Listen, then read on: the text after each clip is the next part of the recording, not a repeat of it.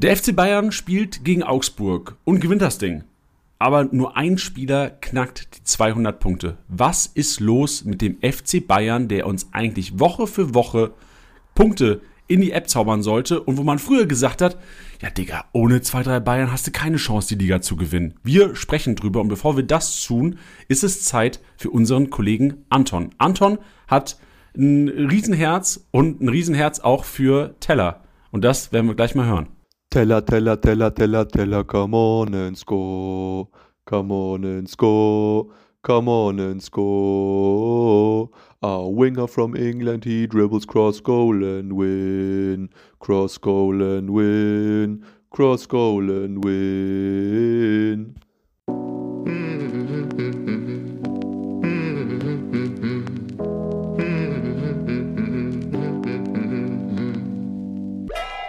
Spieltagssieger Besieger, der Kickbase Podcast für die erste Fußball-Bundesliga mit deinen Hosts Bench und Janni.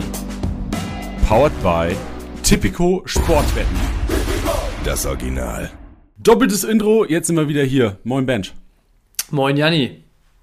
Ohrwurm?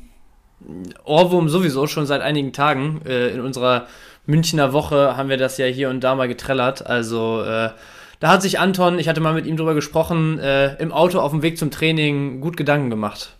Ja, also ich habe wirklich den Ohrwurm. Ich habe jetzt, glaube ich, zum siebten Mal die Sprachmemo von Anton heute Morgen abgehört. Die, man muss auch sagen, die, wir, wir, nehmen heute relativ früh auf, weil äh, Bench eigentlich im Urlaub heute ist, aber trotz Urlaub wird natürlich Podcast gemacht. Bench, auch mal Props an, dein, äh, an, an dich an dieser Stelle. Aber Anton hat die Sprachmemo auch irgendwie um 9 Uhr irgendwas aufgenommen. Also für 9 Uhr irgendwas war das sehr, sehr gut. Ja, geil. Also äh, den, den Mann kannst du aber auch nachts um drei wecken und der, der zaubert dir das Ding dahin. Also der ist auf jeden Fall geübt, was das angeht. Ja, Teller, Teller, Teller, Teller, Teller, Teller, come Teller, on, come on and score. Come on Ja, and und so weiter. Komm, mach du einfach Come weiter. Ich mache im, ich mach im Background so ein bisschen die, die Vocals und du erklärst nochmal, was wir heute überhaupt machen hier heute im Podcast. Teller, Teller, Ja, klar. Also Janni hat es im Intro schon gesagt. Wir sprechen heute über die Bayern. Wer kommt wieder? Wer ist noch weiter äh, absent, äh, wenn das der richtige Begriff überhaupt ist? Ich äh, hatte es gerade so auf der Zunge liegen. Ähm, und ansonsten sprechen wir natürlich gleich mal kurz über Sky Sport Fantasy Live, was die letzten ein, zwei Wochen lief. Sprechen noch über Challenges, die in der App sind ähm, und gehen dann ganz normal weiter Richtung Maschinenraum, Statistik, Snack und Co. Janni, es ist so schwer, über dein äh, Gesinge die ganze Zeit zu reden. Aber jetzt darfst du gern wieder einsteigen. Ey, weißt du, wie schwer es auch für Leute war, die den Podcast hören, weil die müssen sich ja entscheiden. Du musst ja vom Gedächt, also vom, vom dein Gehirn muss sich ja fokussieren auf eine Sache. Ja, ja. Und Also mein Gehirn hat sich gerade eher auf, dein, auf den Ohrwurm Ja. konzentriert, als auf das, was ich rede. Deswegen, ich hoffe, die Leute haben eher dir zugehört. Ja, aber dann wissen ja nicht, was heute passiert in der Episode. Ist okay, kriegen sie sowieso jetzt mit. Okay, wie war denn der Spieltag, Bench? Der Spieltag war ähm, durchwachsen. Also äh, es war jetzt nichts allzu Besonderes bei mir dabei, sowohl Challenges, Championships als auch äh, ja unsere Ligen. Ja, war, war nichts Besonderes, war jetzt aber auch nicht, nicht krass schlecht. Ähm, ich hätte vielleicht so ein, so ein Leverkusener Tor noch gebraucht in ein, zwei Ligen, aber ist alright gewesen. Bei dir? Ich habe was Verrücktes geschafft am Wochenende, Bench. Ich habe den Spieltagssieg ohne Torbeteiligung geholt. Krank. In welcher Liga? Äh, Nicket Like Selke mit den Culture-Jungs, mit Splash Bruder, mit Gamer Brother. Das ist sehr stark. Ey, und ich, ich, ich kann mich nicht erinnern, dass ich das jemals schon mal geschafft habe, dass ich einen Spieltag ohne Torbeteiligung geholt habe. Und muss dazu auch sagen, jetzt fragt ihr euch natürlich, ja, wie, wen hast du denn gehabt? Ich habe halt auch wirklich, äh, also ich dachte, ich hätte am Freitag richtig scheiße gegriffen mit meiner Startelf, aber dadurch, dass ein Roh gestartet ist, den ich aufgestellt habe, dass ein Amiri gestartet ist, den ich aufgestellt habe, habe ich halt einfach wirklich viele solide Punkte gehabt. Robert Andrich 196, äh, Jonas Hofmann 175, Amiri 163, Kevin Müller 125 und dann halt alle haben gepunktet irgendwie. Alle haben gepunktet. Selbst ein Akpoguma macht 76, Ja, ein seh's Roh hier. 9. Also ist einfach eine, eine stabile Elf, die ich inzwischen da gebaut habe, mit der ich auch echt happy bin. Aber ähm, halt auch relativ wenig Spieler, die dafür Torgefahr sorgen. So, wenn Jordan nicht trifft, dann muss Dann halt Jonas Hofmann machen und sonst Ja. macht halt keiner. Ja, das stimmt. Aber gut, also 1200 ohne einen 200er äh, von einem einzelnen Spieler ist auf jeden Fall schon sehr, sehr solide.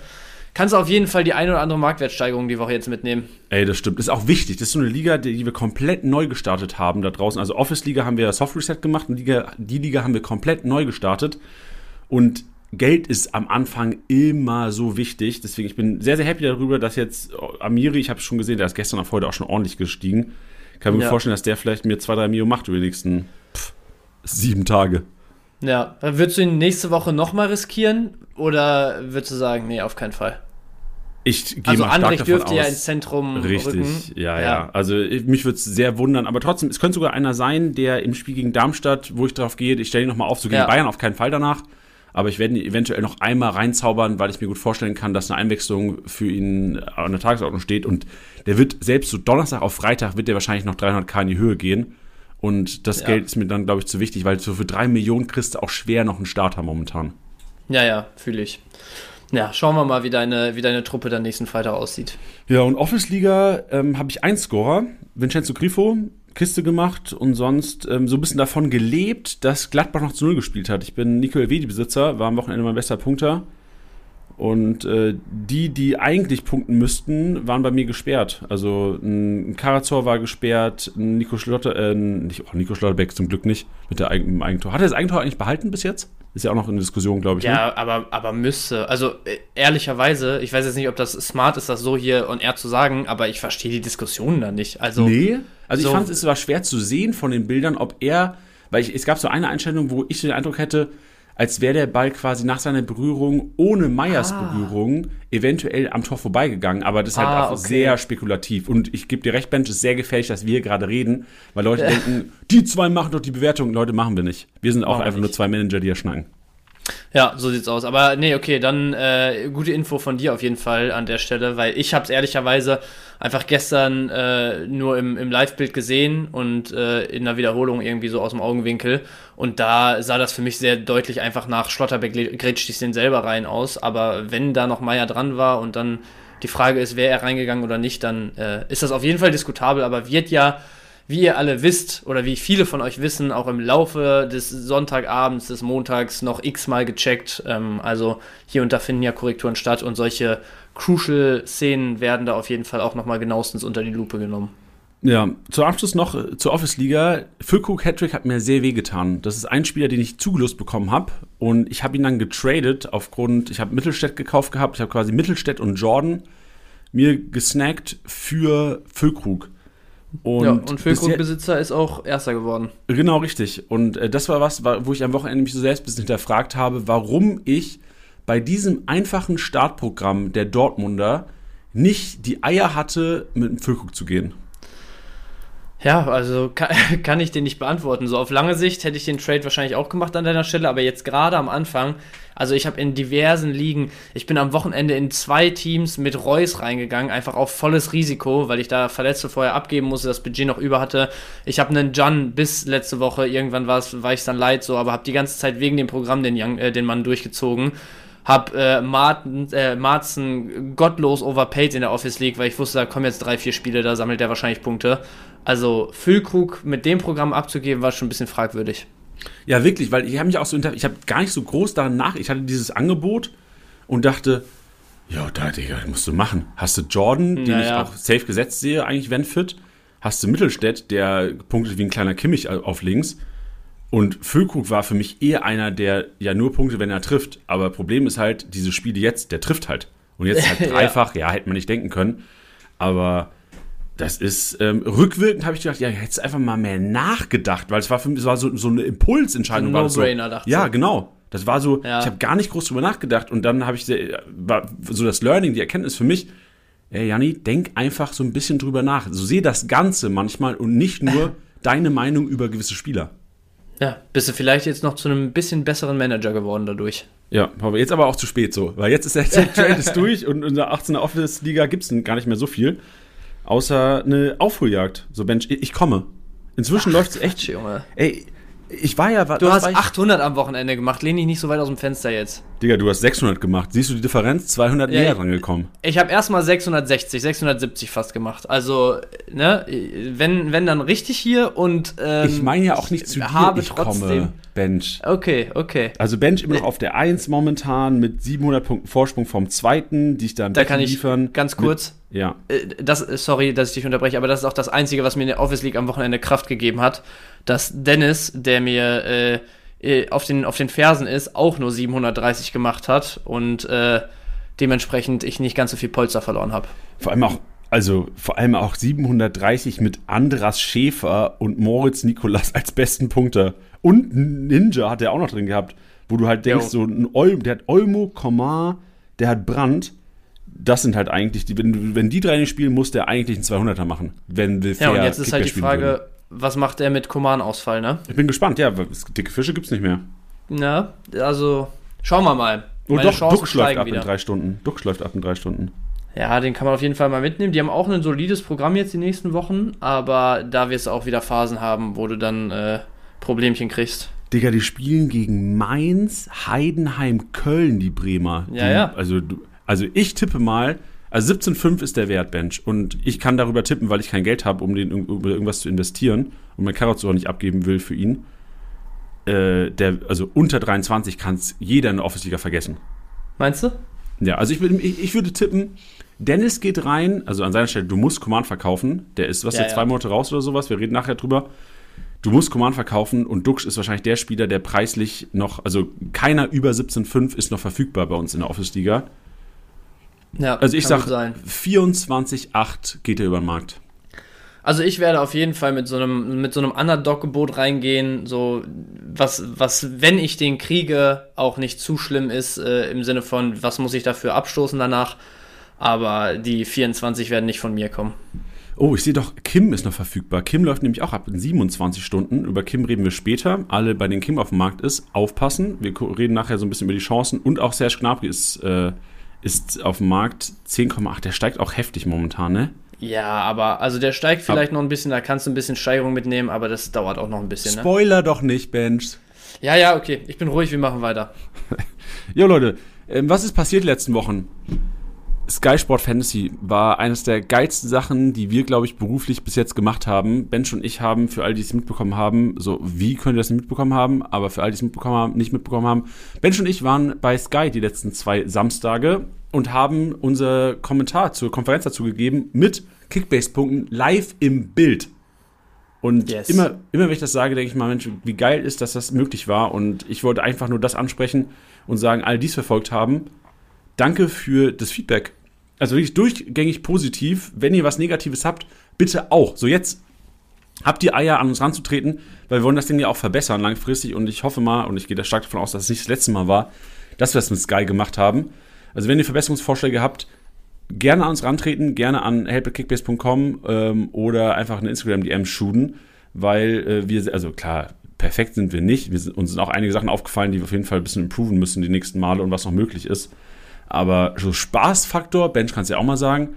Es gibt, glaube ich, also wir haben das kommentiert, ich hätte es auch gerne einfach mal gesehen aus Userbrille, aber selbst kommentieren mit, du siehst das Live-Bild und du siehst über diesem Live-Bild Kickbase-Punkte ja, also da ist, da ist immer wieder so der kleine Junge mir hochgekommen und hat gedacht, ey, heftig, wie geil ist das? Ja. Ich würde sehr gerne jetzt auf der Couch sitzen und das selbst gucken. Ja, das war so in meiner Vorstellung, gerade in der Zeit, wo ich noch nicht bei Kickbase gearbeitet habe, war das so Nonplusultra, weißt du, dass du so dachtest, Junge, einfach Konferenz mit den Punkten gucken, ist, also mehr geht irgendwie nicht gefühlt.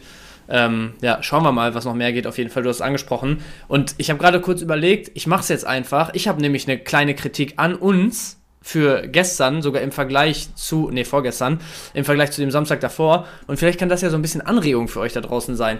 Ich hatte nämlich das Gefühl, und wenn ihr es anders seht, auch gerne nochmal äh, Feedback dazu geben, dass wir so ein bisschen ähm, so ein bisschen zu sehr oder zu persönlichen Drive hatten diesen Samstag, weißt du, im Sinne von, dass wir ja natürlich auch über unsere Challenge und über die, über die äh, ja, Bewegung in unserer Challenge gesprochen haben, aber dass wir so zwei, dreimal in so, in so kurze Gefechte abgedriftet sind, was dann unsere eigenen Spiele anging. Und das ist natürlich was, was so dieses, was so Fantasy ausmacht und was ja auch eigentlich für, ich würde behaupten, alle Fantasy-Manager, die in einer Liga spielen und solche, solche Konferenzen zusammen gucken, so dann der Alltag ist.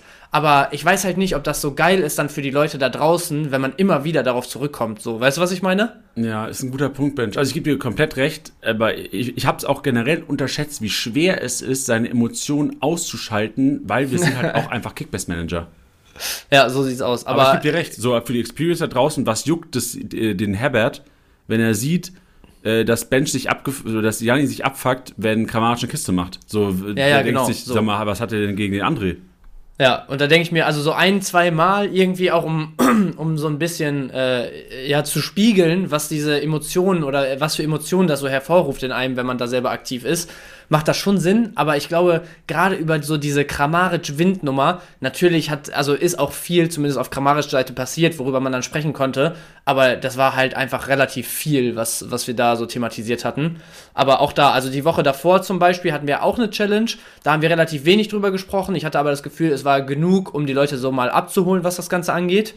Ähm, aber also, wie gesagt, gerne Feedback auch. Das kann ein Anschluss vielleicht sein für euch, ähm, wenn ihr sagt, ey, das war genau richtig so, das war noch geiler, dann die Emotionen zu sehen, so. Gerne shooten, wenn ihr sagt, yo, habt da recht, so, das äh, hat mich dann irgendwann echt nicht mehr gejuckt, so, dann äh, auch gerne feedbacken. Ja, ich glaube, vielleicht ist auch der falsche Ort, das hier anzusprechen, Bench. Also nicht, dass wir damit nicht in der Öffentlichkeit stehen wollen. Ich meine nur, also ich glaube, Kickbase-Manager finden es wahrscheinlich sogar geil, wenn da Emotionen, subjektive Emotionen Ja. dabei sind. Ich tippe mal sogar eher, dass nicht Kickbase-Manager, die das gesehen haben, eher dachten, was, also ich glaube, für die war es eher negativ. Also wahrscheinlich für die eigene, Ja, kann sein. für unsere eigene Crew, finde ich, war es wahrscheinlich sogar geiler, weil die genau nachvollziehen können, wie kacke es ist, wenn der Konkurrent im Grunde genommen trifft. Naja. Aber äh, wahrscheinlich konnten die anderen, ich weiß nicht, wir, wir wissen nicht die prozentualen Anteile, wie viele Kickbase-Manager das gesehen haben und wie viele nicht Kickbase-Manager. Aber ich tippe, also gute Kritik und Benj, ich gebe dir recht, so selbstreflektierend war eventuell ein bisschen zu viel Egoismus da, da drin am Samstag. Ja, aber also selbst, also wenn jetzt das Feedback selbst von Kickbase-Managern kommen sollte, dass es too much war, Ja, dann dann äh, ist es auf jeden Fall ein Learning. ja, genau. Nee, schön, aber finde ich gut, dass du ansprichst. Yes. Abgehakt. Sky Sport Fantasy wird es auf jeden Fall nochmal geben. Wann, wissen wir nicht. Ähm, aber äh, ist natürlich was, wo wir auch dran sind und wo wir Bock drauf haben und allein deswegen schon dahinter sind, dass es eventuell, ob diese Saison, eventuell nächste Saison, also auf jeden Fall nächste Saison, aber wann, wissen wir nicht. Ähm, Infos gibt es auf jeden Fall. Wenn was geplant ist, auf jeden Fall zuerst hier oder auf der Base. Ihr wisst eh Bescheid. Leute, apropos, apropos App. Apropos diese, apropos diese Kickbase-App. In dieser Kickbase-App findet ihr diese Woche die VfL Wolfsburg Challenge. Und die ist geil. Die ist nämlich auch unique. Das gibt es zum ersten Mal so in einer äh, nicht partnerbasierten Challenge. Also EA Sports hat es ja auch schon mal so gehabt, dass wir äh, Spieler auswählen dürfen, um die wir ein Team bauen. Jetzt ist es so, dass ihr, wenn der, wenn ihr der Challenge beitretet, den Link findet ihr in den Show Notes, aber auch in der App über den Liganamen Challenge oder Liga hinzufügen. Und im Challenge-Modus findet ihr die VfL Wolfsburg Challenge. Ihr könnt der, der Challenge beitreten, dann einen Spieler wählen und zwar wählt ihr einen Wolfsburger, um den ihr euer 250 Millionen, maximal drei Spieler pro Team, Team aufstellt und ihr könnt gewinnen zwei VIP-Tickets für ein Heimspiel der Wölfe. Ist Geil. das was, Bench? Ja, würde ich mitnehmen. Also äh, Challenges spielen sowieso immer geil. Immer geil nochmal für, für, für den Puls ein bisschen nach oben treiben am Wochenende. Und äh, ehrlicherweise Challenges auch immer so ein geiles, so ein geiler äh, Fallback, so ein persönlicher Fallback für wenn es in den Ligen oder in anderen Challenges nicht läuft. So je, je mehr du zockst, desto höher ist die Wahrscheinlichkeit, dass es irgendwo geil läuft. Deswegen ähm, sowieso jede Challenge immer mitnehmen, aber mit zwei VIP-Tickets als Gewinn. Also da, da kann man sich auf jeden Fall einen richtig schönen Tag äh, um 90 Minuten Fußball und alles davor und danach machen. Also auf jeden Fall mitzocken. Ja, 90 Minuten Fußball und 120 Minuten Fressgelager. Geil. Was willst du Welchen, mehr? welchen Spieler willst du? Also ich bin schon drin in der Challenge. Ich sag gleich, wen ich gewählt habe, welchen Wolfsburger. Wen würdest du wählen und wen würdest du dein Team bauen? Also, äh, hm, ich, ich glaube, da wäre ich ein, ein bisschen äh, der emotionale Manager, so in dem Kontext jetzt, weil ehrlicherweise ist das ein Spiel gegen Hoffenheim, so das, das kann alles und nichts werden für Wolfsburg. Ähm, deswegen würde ich da jetzt nicht so komplett Top-Tier reingehen. Also, ich würde jetzt keinen Wind, glaube ich, aufstellen. Und ehrlicherweise ist der einzige Spieler, zu dem ich so eine, so eine kleine emotionale Bindung mittlerweile aufgebaut habe, Vaslav Czerny, den ich in jeder meiner Ligen habe. Das war so Der hat mich am Wochenende krank enttäuscht, deswegen habe ich gerade kurz gezögert, aber davor zwei Spieltage gut geliefert. Ähm, ist ziemlich preiswert immer noch und ich sehe ihn auch weiterhin gesetzt. Also ich würde mit Czerny für, ich glaube, um die 6 Millionen gehen. Ja, wild. Siehst du ihn wirklich als Gesetz? Weil ich sehe immer bei Kovac, wenn du einmal eine schlechte Partie hast, dann wackelt der Stuhl aber ganz gewaltig. Ja, ja, aber, aber Kaminski am Wochenende keine einzige Minute bekommen und dass du beide rausnimmst, nachdem du in der Vorbereitung auf ein System mit zwei Flügelstürmern umstellst, fände ich halt sehr, sehr wild. Also dann, dann schmeißt er wirklich alles wieder über den Haufen jetzt und das, das sehe ich nicht. Ähm, aber ja, du hast recht. Aber das ist eigentlich auch sogar noch ein Punkt mehr für mich. Dadurch, dass gefühlt jede, also du hast drei Innenverteidiger, die im Moment rotieren können, äh, theoretisch an jedem Wochenende. Links- und Rechtsverteidiger brauchen wir gar nicht drüber reden. Mähle wahrscheinlich der Einzige, der da safe ist. Im Zentrum wird auch dauernd rotiert. Arnold jetzt der Einzige, den ich vielleicht safe gesehen hätte, noch kurzfristig mit Krankheit wieder ausgefallen. Wer weiß, was da die Woche passiert. Und sonst ist nur Wind gesetzt. Also so von den, von den Unsicheren sehe ich Czerny noch mit am sichersten. Ja, also ich sehe halt die Gefahr, dass eventuell ein Thomas, also Paredes jetzt getroffen, der wird weiterhin starten. Und ja. dann streiten sich im Endeffekt Czerny, der nach 70 runter ist, für Riedle Baku, der wieder mal offensiv zum Einsatz kam. Also im Grunde genommen Czerny, Baku, äh, Thiago Tomasch eingewechselt worden zur selben Minute, aber für Mayer an der Stelle und ein Kaminski, der 90 Minuten auf der Bank hockte, der irgendwie davor auch relevant war, eigentlich in der Startelf zu erwarten war und dann gar nicht mehr zockt.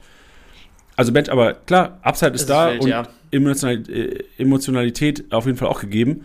Ich habe mich für Lacroix entschieden, weil ich mir denke, ey, der hat, obwohl Borneau gegen Ex-Verein gespielt hätte, Vorzug bekommen vor Borneau, war punktetechnisch äh, in Ordnung, hat, glaube ich, einen 90er geliefert, bei einem 1-1 ist okay, hat aber, ich habe mir die Statistik nochmal angeschaut, hinten irgendwie die beste Zweikampfquote gehabt, die meisten Pässe im Spielaufbau, ähm, hat, glaube ich, nach Mele auch die, ich glaube, nach Mele und Paredes die beste, ich glaube, Liga-Insider und Kickernote bekommen. Also, ähm, ich gehe mit Lacroix. Wäre ja, für mich so der gut. drittgesetzte ja, Spieler der Welt. Gesetzteste. Gut, gut wegargumentiert, äh, guter Pick, glaube ich, ja. Muss Ich bin übrigens in Wolfsburg, werden wir es anschauen am Sonntag. Ich darf mal in die Autostadt fahren am Wochenende und wir haben da von den Wölfen eine kleine Presseakkreditierung bekommen und ich werde mal, ich werde mal die Grenzen einer Presseakkreditierung ausnutzen am Wochenende. Mal schauen, wie weit man gehen kann, wie nah man rangehen kann an so ein Spielfeld. Ich bin gespannt. Äh, ich werde nicht dabei sein, aber ich werde aufmerksam unsere Story verfolgen. Kannst du das Spiel gucken? Weil eventuell sieht man mich ja sogar auf Diven.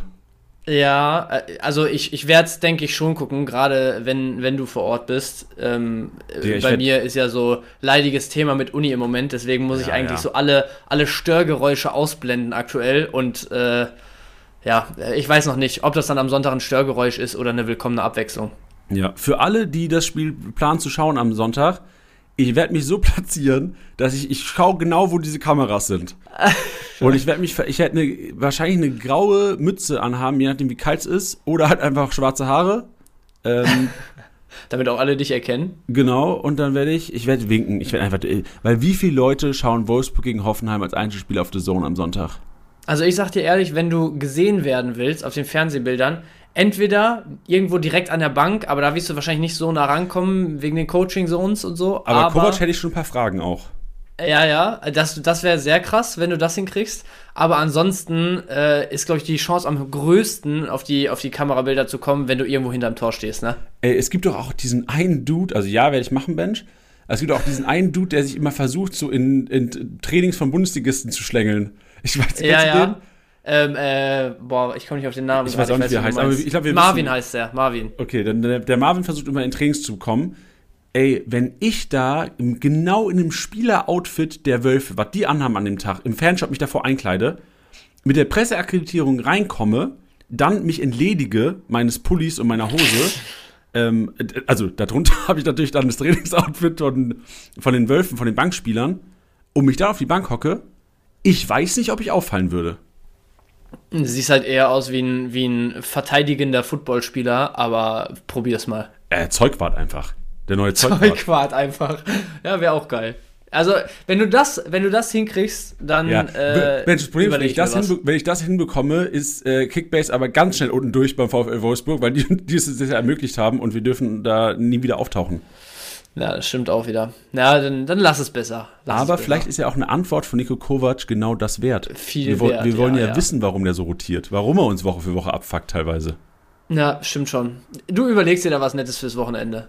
Richtig. Ah, ey, was mir gerade einfällt, wen du eigentlich auch suchen musst, kennst du diese, ich glaube, das ist in Wolfsburg, wo diese drei, also wo diese Drillinge sich immer gleich ja. anziehen und bei den Spielen ja, sind. Oh, Ey, die musst du finden und ihre Namen herausfinden. Ey, vielleicht gehe ich einfach als der Vierte.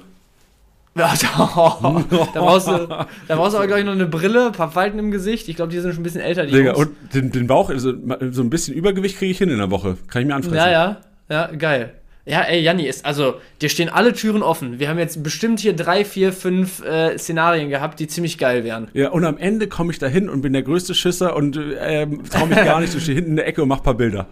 Stehst so auf der Tribüne, traust dich gar nicht an den Feldrand. Ja, perfekt. Aber weißt du, weißt du, was ich versuchen werde? Äh, Post-Match-Pressekonferenz. Ja, ich weiß nicht, ob ich da Access so. habe, aber da eine Kickbase-Frage stellen, das ist, das, also realistisch gesehen, ist das mein Hauptziel. Das ist, ja, stimmt, das wäre krass. Ja, und, und vielleicht äh, in der Mix-Zone, je nachdem, ob du da Access hast, äh, ein, zwei Spiele abfangen. Ja, das wäre auch strong. Aber was wäre ja. denn die beste Frage, die man nach einem Spiel Kovac stellen könnte, dass er Boah. nicht abgefuckt ist, dass er nicht irgendwie äh, einen Joke draus macht, die aber Kickbase-Managern weiterhelfen würde? ihn zu fragen, was er glaubt, welcher Spieler bis zum Saisonende die meisten Punkte sammelt. Ja. Ausgenommen, äh, ausgenommen Wind. Oder, oder einfach fragen so, ja, Nico, wen hast du in deinem Kickbase-Team? Ja, auch, ja, aber, ja, aber da, ja. Äh, wir gehen davon aus, ich weiß nicht, wie diplomatisch der Mann sein ja, wird. Ja, genau, wir gehen davon aus, dass er nicht Kickbase zockt. Also ich dachte mir, vielleicht wäre es sowas wie diese Swanberg-Franks-Arnold-Thematik. Je nachdem, welche zwei gestartet sind, nach, der, nach den Gründen fragen, warum und was mich interessieren würde, ist wann. Weil oftmals war es ja so, dass Leute berichtet haben im Abschlusstraining, ey, Franks war in der A11 und am Wochenende spielen Swanberg und Arnold so gefühlt. ja, ich, ich würde halt das ist so, vielleicht diese Entscheidungen getroffen werden.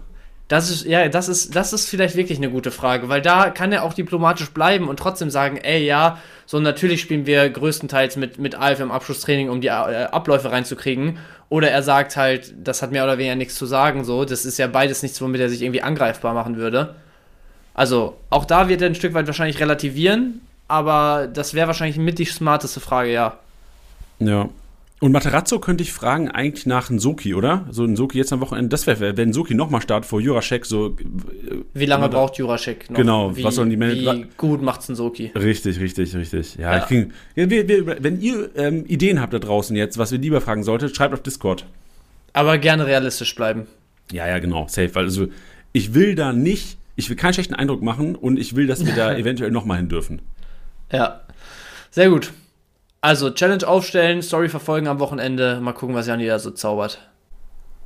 Bevor wir zum Maschinenraum kommen, Bench, noch ein ganz kurzer Einwurf. Die Panini Challenge ist weiterhin live. Am 11. Spieltag war sie das schon, der Frauen-Bundesliga am Wochenende. Am 12. wird sie das auch wieder sein. Kommt rein, stellt auf und gewinnt limitierte Panini-Pakete. Sticker, die die Story von uns aufmerksam verfolgt haben, Bench und ich, waren im Einklebefieber letzte Woche schon und das yes. könnt ihr auch sein. Kommt rein in die Challenge, stellt auf und gewinnt. Bench, jetzt kannst du im Maschinenraum. Bist du bereit? Hast du einen Schlüssel dabei? Yes, ab geht's. Benchs Maschinenraum.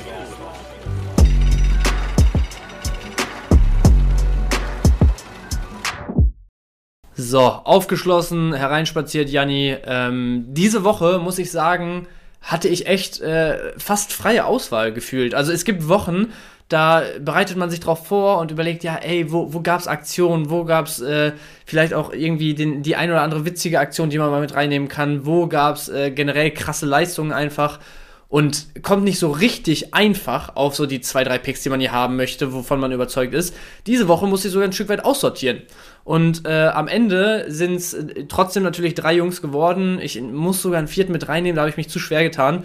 Und beginne mit Dingchi und seinem Tor. Das hat mir nämlich so in der Konferenz und auch in den Highlights, die ich mir hinterher nochmal angeguckt habe, so ein bisschen zu wenig äh, ja, Props bekommen äh, dafür, wie er das gelöst hat. Ich fand nämlich, dass das 1 gegen 2, was er da an der äh, Seitenauslinie hatte, vor der Mittellinie, war brutal gut gelöst. Also äh, Ball eng am Fuß gehabt und als er dann wirklich in die Situation kam, von vorne und von hinten Druck zu kriegen, einfach mit äh, zwei, drei schnellen Schritten das Ding vorbeigelegt, gut aus der Situation gelöst.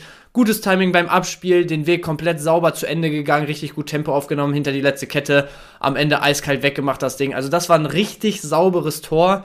Ähm, sehr, sehr geil gemacht und äh, ja, wir haben am Wochenende in der Konferenz schon ein, zwei Mal drüber gesprochen und ich bin echt absolut überzeugt davon. Ding Chi ist dieses Jahr wirklich einer der absoluten Gamechanger bei den Heidenheimern, wenn ein Beste mal keinen Sahnetag hat, wenn ein Kleindienst vielleicht mal eine kleine Flaute hat. Ein Dingchi ist jemand, der sich tatsächlich aus meiner Sicht auf ähnlichem Level da bewegt. Ja, Bench, ich finde ihn so gefährlich. Irgendwie traue ich mich nicht richtig, ihn mir mal ins Team zu zaubern. Sehe aber auch ja. am Wochenende jetzt äh, gegen Dortmund Hinspiel, ja getroffen. Ich glaube 167 Punkte gemacht Und jetzt kommen so die Spiele, wo er im Hinspiel äh, der Hinrunde ausgerastet ist. So danach kommt Bremen, Bremen, Ex-Verein, Hinrunde, Doppelpack geschnürt. Also wenn Dingshi, wenn jetzt äh, Dingshi Dauder da draußen sind, ich bin so auch einer, also ich traue dem Kollegen nicht, aber wenn, dann ist jetzt eigentlich der perfekte Zeitpunkt. Ja, also ich denke auch, ihn sich ins Team zu holen, ist weiterhin eine nicht ganz so leichte Entscheidung, einfach weil Heidenheim natürlich nicht zu den Top-Offensivteams der Liga gehört, weil da auch relativ viel von Beste äh, geschultert wird immer. Aber Dingchi, die Scorer, die er jetzt dieses Jahr gesammelt hat, sind schon sehr beachtlich.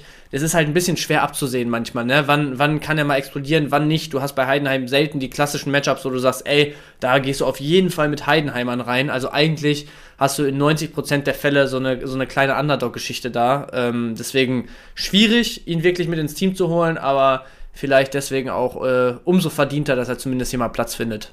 Ja, und es ist auch echt sieben Kisten auch schon. Hättest du mich gefragt, wie viel Tore hat Dingshi gemacht, hätte ich ja, wäre ich niemals auf sieben gekommen, ohne jetzt die Statistik vor mir zu haben. Und macht halt auch wirklich wie weiterhin aus wenig viel. So Expected äh, Goal Wert zu Tore, einer der größten Differenzen in der Bundesliga. Ja. Also sind alles so Werte, die mich, die mich nicht überzeugen, aber trotzdem muss man anerkennen, 1500 Kickbase-Punkte momentan, 83er Schnitt. Also der ist seine 10 Millionen schon irgendwo gerechtfertigt, aber ist mir zu, äh, zu viel Ups und Downs einfach. Ja, verstehe ich. Gut, wir kommen weiter zu Nummer 2 und da kam ich einfach nicht dran vorbei. Ne? Also Malatini in seinem Debüt für Werder. Am Donnerstag gab es noch Diskussionen oder Spekulationen. Kriegt er überhaupt die Spielberechtigung jetzt fürs Wochenende? Darf der schon ran? Dann kommt er rein als Innen- respektive Rechtsverteidiger und netzt mit seinem zweiten Ballkontakt als Werderaner. Ist natürlich auch ein Transfer gewesen, so der kommt jetzt in eine der Top 4, 5 Ligen, je nachdem, wie man sehen will, so. Ähm, ist ein Riesenschritt für den. Das ist, glaube ich, auch was, wo, wenn du dann deine ersten Schritte so auf dem Platz machst, das ist dann schon vielleicht nicht surreal, aber schon was Großes für dich persönlich einfach. Und dann in der Situation erstmal gut spekuliert, natürlich auch von der Unsicherheit auf der anderen Seite profitiert beim, beim Verteidiger aber da dann einfach wirklich so eiskalt den Torwart auszuwackeln, das Ding reinzuschieben, äh, absolutes Traumdebüt, kam ich nicht dran vorbei. Ich habe auch nicht gecheckt, warum ist, war der da vorne? Warum war der, warum war, was hat der da vorne gemacht? Also der ist ja eigentlich, der ist, was, der 1,91 oder sowas, ein Innenverteidiger. Warum zur Hölle war der da vorne? Ja, ich, ich glaube, der wird schon auch als Rechtsverteidiger, ich weiß jetzt nicht, ob eingeplant, aber der kann das auf jeden Fall spielen. Ähm, ich weiß es jetzt ehrlich gesagt nicht ganz genau, aber ich gehe einfach schon von der Positionierung her davon aus, dass er als Rechtsverteidiger auch reinkam jetzt am Wochenende. Und dann äh, haben die da in der Mittellinie relativ hoch, glaube ich, direkt gepresst. Und dann war das natürlich so ein, so ein, so ein klassischer Pressing-Moment, wo du gesehen hast, Salai kurze Unsicherheit, wo er dann schon wieder mit Rücken zum Gegner sich zum eigenen Tor drehen muss. Wo du dann halt einfach ein bisschen mehr Druck machst, guckst, was geht, vielleicht mal mit ein, zwei Schritten Tempo drauf zugehst dass er den dann natürlich zum Torwart zurückspielt und du in dem Moment drauf spekulierst, ist dann auch ein Stück weit einfach Glück, ne? Ey, stimmt, du hast recht, Bench. Der ist nämlich für Agu auch gekommen im 90. sehe ich gerade. Ja. Ähm, ja. Ich, ich, ich, hatte ihn so komplett als IV auf dem Schirm, aber dann geil, kann er anscheinend auch rechte Schiene zocken. Aber 1,91 untypisch eigentlich für rechte Schiene. Ja, stimmt wohl. Aber Bremen natürlich auch eine, eine, physisch gute Mannschaft, kommt immer viel über, über Einstellung, Griffigkeit so ähm, ist vielleicht auch gar keine schlechte Alternative, ne? wenn du dann noch so für die Standards einen langen mehr da auf der Schiene positionieren kannst, wenn du äh, generell dann noch mehr Physis auf der Platte hast. Also, ja, mal abwarten. Ich meine, dieses Tor äh, oder die paar Minuten, die er hatte, daraus kann man jetzt, glaube ich, noch nicht so viel ziehen, was der wirklich mitbringt und wie gut der wirklich ist, aber ein Traumdebüt war es allemal. Ja, ich habe so. Äh, ich habe ich hab generell so bei dem Transfer gewundert, weil wie random ist es, dass du für zwei Millionen einen argentinischen IV bzw. Rechtsverteidiger holst. Ich fand das so komplett random, auch so von wie Defensa oder sowas heißt der Verein. Ich habe den Verein davor noch nie gehört. Also ich finde generell dieses Zusammenspiel, ich weiß auch gar nicht, wie es zustande kam, komplett random von, von Werder Bremen. Ja, also keine Ahnung. Ich habe auch nichts über Hintergründe gelesen, mitbekommen oder so. Man weiß es nicht, aber ich, ich bin gespannt, wie er sich entwickelt. Schauen wir mal. Ich habe gerade mal gegoogelt. Gut, dass es ähm, das Googlen auch so schnell geht heutzutage. Anscheinend kam der ähm, irgendwie über Nelson Valdez Empfehlung, weiß ich auf jeden Fall, soll Valdez da bei der Eingliederung helfen. Ich tippe mal, dass die anscheinend, pff, wohl Valdez ist auch kein Argentinier, ne? Der ist, was ist der, Peruaner? Paraguayer. Paraguayer. Ich weiß es nicht, aber anscheinend machen die auch ein bisschen Scouting in Südamerika. So sieht's aus. Gut, dann äh, zu dem dritten Spieler oder mehr oder weniger äh, zu der Combo, die ich hier an dritter Stelle diese Woche habe. Zum einen geht es da um eine einzelne Aktion. Ich fand es nämlich wirklich geil, wie ein Florian Neuhaus, der jetzt auch echt richtig Shit kassiert hat dieses Jahr, der gefühlt außen vor ist in Gladbach, nachdem es am Anfang hieß, der gehört zu der wichtigsten Achse da, äh, irgendwie Kandidat fürs Kapitänsamt und, und, und. Äh, jetzt äh, auch intern irgendwie immer wieder trotzdem äh, ja, in der Öffentlichkeit sozusagen kritisiert wurde der am Wochenende gestartet hat, ein sehr engagiertes Spiel aus meiner Sicht gemacht hat und vor allem diese eine Aktion gegen Frimpong, wo der da 40 Meter hinterherjagt, ist dann auch die Frage, ich glaube, wenn Frimpong komplett durchzieht, hat er keine Schnitte so. Ähm, Frimpong wird aber ein bisschen langsamer dann vor dem Tor, wo er den Abschluss nehmen will. Neuhaus, dem siehst du wirklich im Gesicht an, wie der kratzt und beißt, dass der da irgendwie hinten dran bleibt und am Ende dann perfekt zur Grätsche ansetzt. Ähm, absolute Willensleistung generell von den Gladbachern und auch von Neuhaus in der Situation. Ähm, ich meine, am Ende ist klar, wenn es äh, 0-0 endet, dann wäre jedes Tor das Entscheidende gewesen. Aber auch äh, zu dem Zeitpunkt wirklich äh, eine Aktion, die dann auch, äh, glaube ich, die Gladbacher nochmal gepusht hat. Und apropos die Gladbacher gepusht, da ist der zweite Spieler, den ich mit reinnehmen wollte, Rocco Reitz, der am Wochenende nicht starten konnte, trotzdem aber dann am Ende noch eine halbe Stunde bekommen hat. Und ich finde, da hat man richtig gemerkt, wie mit seiner Hereinnahme so ein kranker Ruck nochmal durch die Mannschaft ging. So, der hat zwei Kämpfe gewonnen ohne Ende. Der hat äh, teilweise 1 gegen 2, 1 gegen 3 Dribblings gehabt, wo der sich durchgesetzt hat, mal so ein bisschen für Entlastung sorgen konnte, gute Bälle in die Konter reingespielt hat. Also Rocco Reitz mittlerweile echt ein ja, Führungsspieler für mich bei den Gladbachern. Ist da jemand, der auf jeden Fall vorangeht, dieses Jahr einen kranken Aufstieg hinter sich hat und äh, auch in dieser letzten halben Stunde gegen Leverkusen für mich wahrscheinlich der entscheidende Gladbacher war, dass es gereicht hat. Ja, also generell diese, also du hast angesprochen, Willensleistung von komplett Gladbach, mega Respekt und gibt mir als Kickbase-Manager auch so ein bisschen Bad Vibes, was das Thema später angibt, äh, angeht, weil Gladbach gegen die Bayern spielt und wenn du dir anschaust, dass Gladbach gegen Stuttgart gewinnt, gegen Augsburg verliert und dann gegen Leverkusen 0-0 schafft, so, das ist für mich das größte Rätsel und die größte Gefahr eigentlich auch für die Bayern-Punkte am Wochenende. Ja, Gladbach ja sowieso gefühlt schon seit zwei Jahren das größte Rätsel der Bundesliga. Also da kann echt alles und nichts passieren. Und ich erinnere mich auch ans Hinspiel, Gladbach gegen Bayern, wo Gladbach, glaube ich, sogar mit einer Führung in die Pause gegangen ist. Oder ja, ja, genau, zumindest, genau, ja. 2-1 ausgegangen. Also, ja, also auch das war, war ein wilder Ritt. Also von daher, es ist schwierig einzuschätzen. Die Gladbacher sowieso und im Moment auch die Bayern. Wild, Mensch. Die haben auch, ich glaube, die spielen nach Bayern dann Pokal erst. Also theoretisch perfekt, also weil Pokal steht auch diese Woche an. Ich glaube, nur Zweitligisten spielen, St. Pauli, Düsseldorf und Lautern in, in Berlin. Und die Woche drauf dann Saarbrücken für, für Gladbach. Aber also eigentlich, die Woche ist perfekt dafür gestaltet, dass du den Bayern Probleme machst am Wochenende. Ja, ich bin sehr gespannt. Wird ein wilder Spieltag wieder. Ich auch, Mensch. Bench, danke für deinen Maschinenraum. Wir gehen Statistik snacken. Statistik Snack.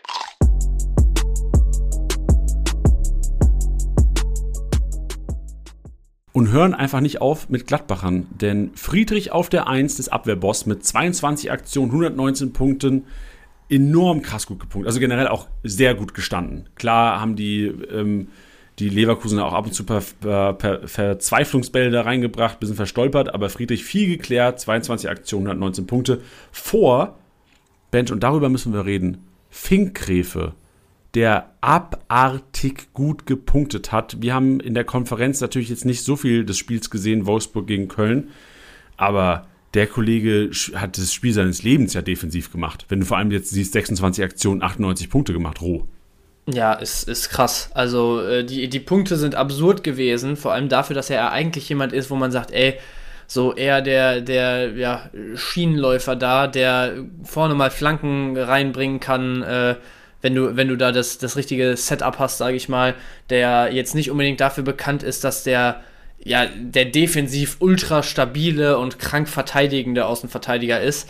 Und dafür, ähm, ja, finde ich es auch krass überraschend. Muss man halt jetzt abwarten, ob es eine Eintagsfliege ist oder nicht, weil ähm, so herausgestochen ist er halt nicht im Ansatz die letzten Wochen, in denen er gespielt hat. Friedrich dagegen jemand, wo wir sowieso immer sagen, also wenn der spielt, dann liefert der und dann ist er eigentlich immer solide am Punkten. Also ähm, wenn da absehbar ist, dass er am Wochenende spielt, immer auf jeden Fall ein Gamble wert. Ja, also bei Finkrewe, ich bin noch ein bisschen reingedickt in die Zahlen, weil klar aus Kickbase-Sicht 26 Aktionen in der App, 98 Punkte. Er hatte generell 84 Ballberührungen, was mit einem Ballbesitz von Köln, der im Spiel sich beläuft auf 48 Prozent, das ist ein enormer Wert. 84 Ballaktionen. Also der Kollege hat im Grunde wahrscheinlich im Aufbauspiel einiges gemacht und einfach enorm viele Zweikämpfe gewonnen. Also der hat äh, Zweikämpfe geführt, insgesamt elf, davon neun gewonnen und jedes Luftzweikampfduell hat der auch gewonnen. Also ich weiß nicht, wie groß er ist, weißt du, äh, 1,83. 1,83 und gewinnt jedes Kopfballduell. Also klar war der Gegner wahrscheinlich nicht Jonas Wind, sondern eher ein Czerny eventuell. Aber der hat im Grunde alles gemacht und offensiv nichts.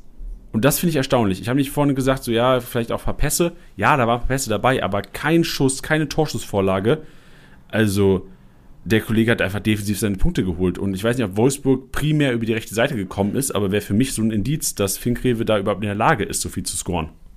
Ja, denke ich auch. Also kann natürlich auch ein bisschen davon abhängen, dass, äh, wie gesagt, Wolfsburg ja das System dahingehend angepasst hat, dass du jetzt mit zwei Flügelstürmern spielst, ähm, versuchst einen Wind gut zu füttern da in der Mitte und wahrscheinlich im letzten Drittel viel über die Außenbahn unterwegs bist. Also das, gegen das Wolfsburg der Hinrunde würde ich jetzt einfach mal so in den Raum stellen, hätten die Punkte wahrscheinlich ein bisschen anders ausgesehen.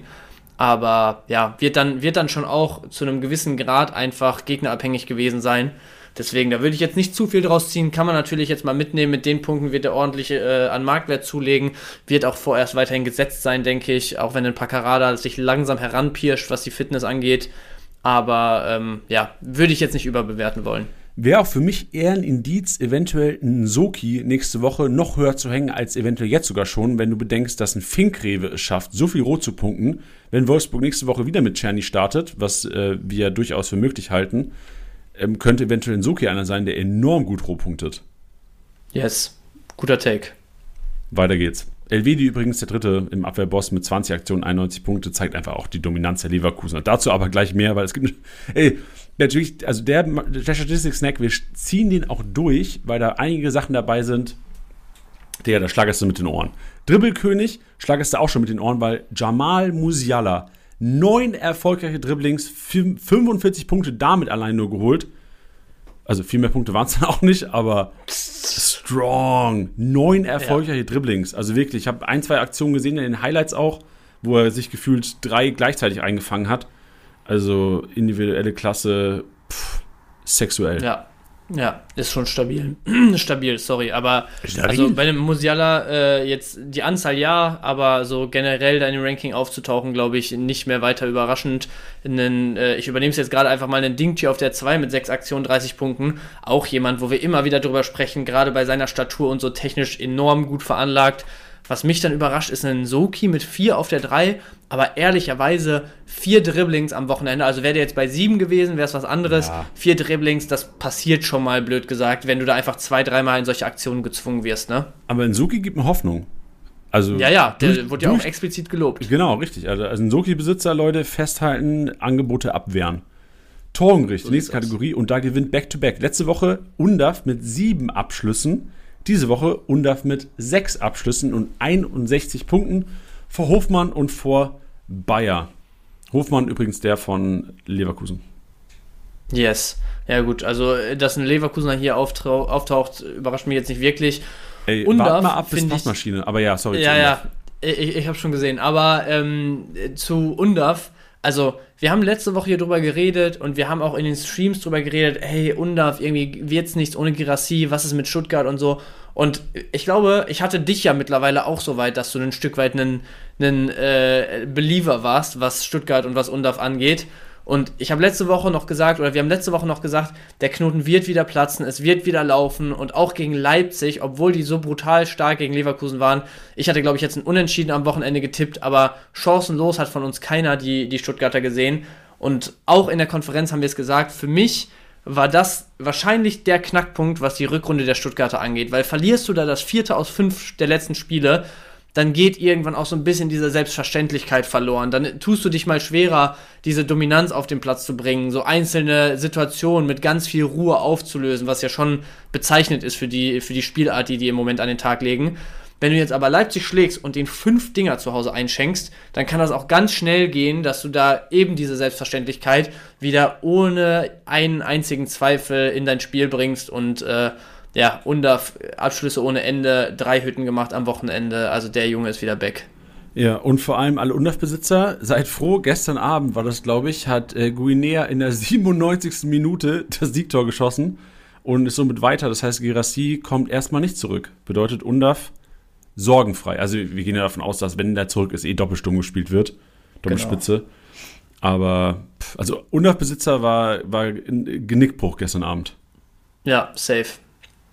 Bitter. Bei uns ist auf dem Markt jetzt Bench in der, in der äh, Nickel-Like-Liga. Uiuiui. Ja, aber der kostet auch schon eine ganz gute Stange Geld. Ja, ne? ja. Da habe ich mir am Wochenende ja, ich weiß nicht mehr wen, eingepackt. Grifo, glaube ich. Also da bin ich, glaube ich, vorerst versorgt, leider. Ja, und Grifo auch, man, man unterschätzt es so sehr, dieses sichere Aufstellen. Du weißt, der zockt, da wird nicht viel rotiert. So, klar, ja. wenn, äh, wenn Nazio ist, wenn es ein Geschäft ist, ähm, vielleicht wieder, aber also in Grifo steht ein Spiel aus 34 nicht in der Startelf bei Streich. Ja, und vor allem ist er auch im Moment vom Marktwert her jetzt bei um die 30 unterwegs. Der hat halt richtig abgebaut, nachdem er, glaube ich, im letzten Spiel der Hinrunde nicht gestartet ist. Also kleiner, kleiner Rat an euch da draußen, wenn ihr den Grifo günstig geschossen kriegt im Moment, da kann dir fast nichts Besseres passieren. Flankengott ist die nächste Kategorie und da ist Trimmel auf der 1 vor Kramaric, vor Swanberg. Alles jetzt Werte, die jetzt nicht enorm in die Höhe gehen. Bei Lufthoheit haben wir Ordetz, Weghorst, Jasula mit neun respektive acht erfolgreichen Luft-Zweikampfduellen gewonnen.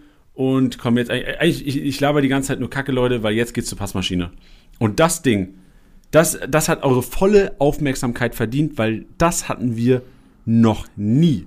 Die ersten acht Spieler, alle von Leverkusen. Und mit was für Werten? Das könnte, also, das ist ja, das sind unfassbare Werte.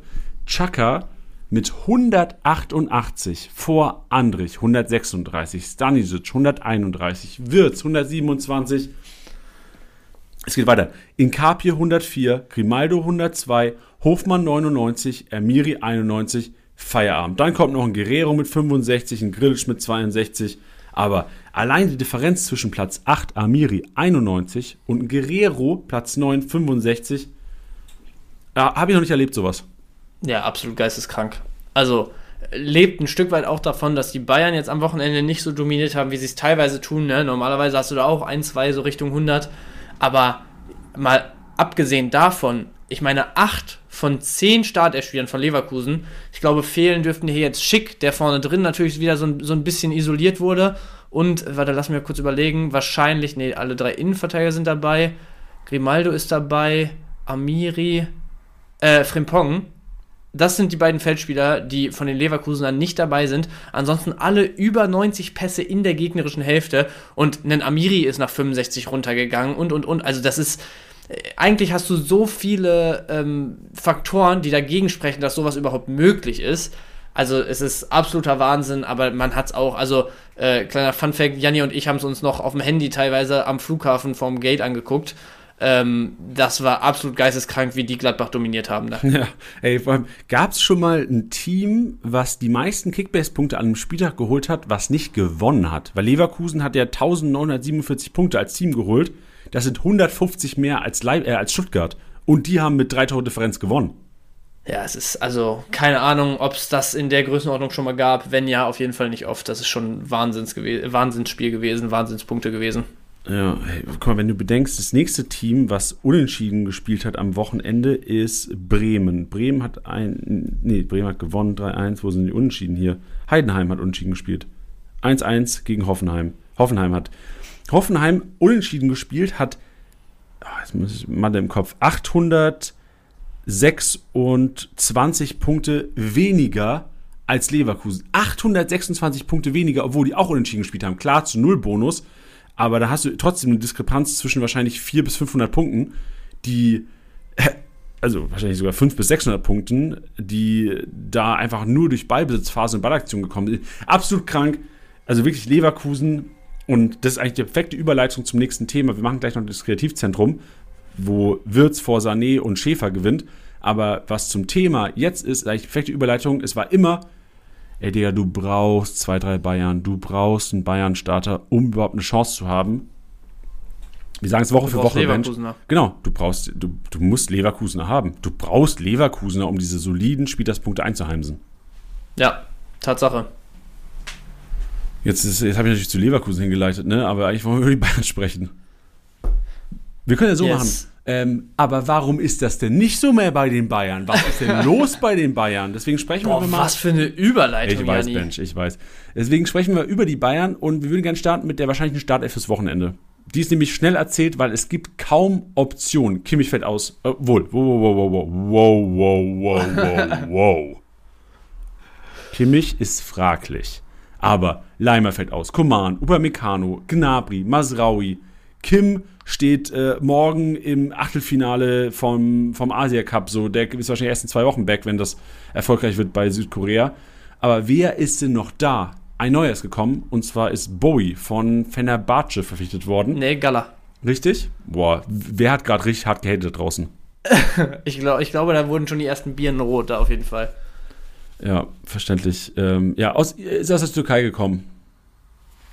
Und, ja, und ähm, was, äh, willst du vielleicht mal sagen, so, was ist der, dein Eindruck von ihm? Hast du schon mal Spiele von ihm gesehen, außer jetzt vielleicht Bayern gegen Gala? Äh, tatsächlich nur das. So, ansonsten habe ich mal hier und da mit, mit Leuten so über den geredet. Also mit so, keine Ahnung, mit, mit türkischen Freunden, die zum Beispiel Gala-Fans sind oder so. Ne? Da ist natürlich auch immer die Liebe zu den eigenen Spielern sehr, sehr groß, muss man ehrlicherweise auch sagen. Also, äh, ob man das dann immer hundertprozentig für voll nehmen kann, ist wieder eine andere Frage. Aber der wurde schon sehr gefeiert da und auch gegen die Bayern hat er ein sehr gutes, sehr engagiertes Spiel gemacht. Ist, glaube ich, ein extrem dynamischer Außenverteidiger. Einfach generell so die, die im Moment so richtig in die, ich will jetzt noch nicht sagen, in die Weltspitze da durchbrechen, aber diese jungen Außenverteidiger, so, keine Ahnung, 18 bis 22, 23, die jetzt im Moment so in dem äh, modernen und sich die ganze Zeit verändernden Fußball sehr gut ihren Platz finden, sind ja eigentlich dadurch äh, ja, charakterisiert, dass sie technisch sehr gut sind, dass sie sehr ähm, wendig, sehr, sehr guten Antritt haben, ähm, sehr, sehr dynamisch, wie gesagt, sind. Und genau als so einen Spieler schätze ich den auch ein. Ich denke, der wird sich da ähm, mehr oder weniger nahtlos einfügen können, was ne, das, das Kombinationsspiel, das Passspiel angeht, wird jemand sein, der auch äh, auf jeden Fall Freude daran finden wird, relativ hoch zu agieren und viel in die Offensive eingebunden zu sein. Dürfte jemand sein, der eigentlich aus Kickbase-Sicht ähm, ja, tatsächlich ein, No-Brainer sein dürfte, zumindest jetzt vorerst, wenn du nochmal zur Aufstellung kommst. Ja, also ich, ich, bin, ich tue mir so ein bisschen schwer, weil ich habe die Statistiken mir mal angeschaut heute Morgen. Mhm. Und er hat jetzt diese Saison 19 Spiele gemacht in der Super League. Eine Kiste, ja. keine Vorlage. Und ich habe auch mal Torschuss, äh, Torschussvorlagen mir angeschaut. Sind jetzt offensiv keine Werte, die ich eigentlich erwarten würde in der Super League. Ist ja auch noch mal ein, ein bisschen äh, vom Level weiter unten als die Bundesliga. Ähm, wenn du da nicht schaffst, irgendwie Offensivaktionen zu haben, also klar wirst du durch die Bayern ein bisschen getragen, aber wäre für mich jetzt von Statistiken keiner, wo ich jetzt äh, göttliches Masraui-like erwarten würde. Obwohl wahrscheinlich Masraui auch bevor er zu den Bayern kam, wahrscheinlich diese Zahlen nicht ab abgeliefert hat. Ja, ja, also Masraoui mit Ajax war schon auch sehr ordentlich, was der da an Output hatte, wenn ich es jetzt richtig auf dem Schirm habe. Es dürfte auf jeden Fall deutlich mehr gewesen sein als Bowie dann dieses Jahr bislang. Aber ähm, ja, hast du recht. Also die, die Stats sehen dann eher nicht danach aus, aber also ich kann mir ehrlich gesagt auch kaum vorstellen, dass du als Bayern München jetzt da einen total ich sag mal, einen total äh, nüchtern sein Ding auf der rechten Seite da wegverteidigenden Außenverteidiger verpflichtest. Also da wirst du schon auch die Absicht gehabt haben, dass der offensiv sich einschalten kann, technisch auf einem Level ist, wo er mithalten kann und so. Also ja, lässt vermuten, dass er sich da vielleicht noch ein bisschen schwerer tut, als ich es jetzt persönlich gedacht hätte, ohne die Statistiken äh, gesehen zu haben. Aber ich bin mir trotzdem relativ sicher, dass sich das auch äh, zackig ändern kann bei den Bayern. Ja, bin gespannt. Also 23 ist der junge Franzose. Ich habe gesehen, bei Rennen hat er gezockt. Bei, also hat im Grunde schon zwei, vier, sechs, sieben Profijahre hinter sich.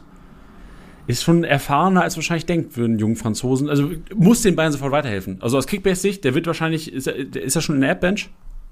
Mm, der dürfte, wenn der Podcast äh, raus ist, dann dürfte er drin sein, ja. Weißt du schon, wie teuer er sein wird?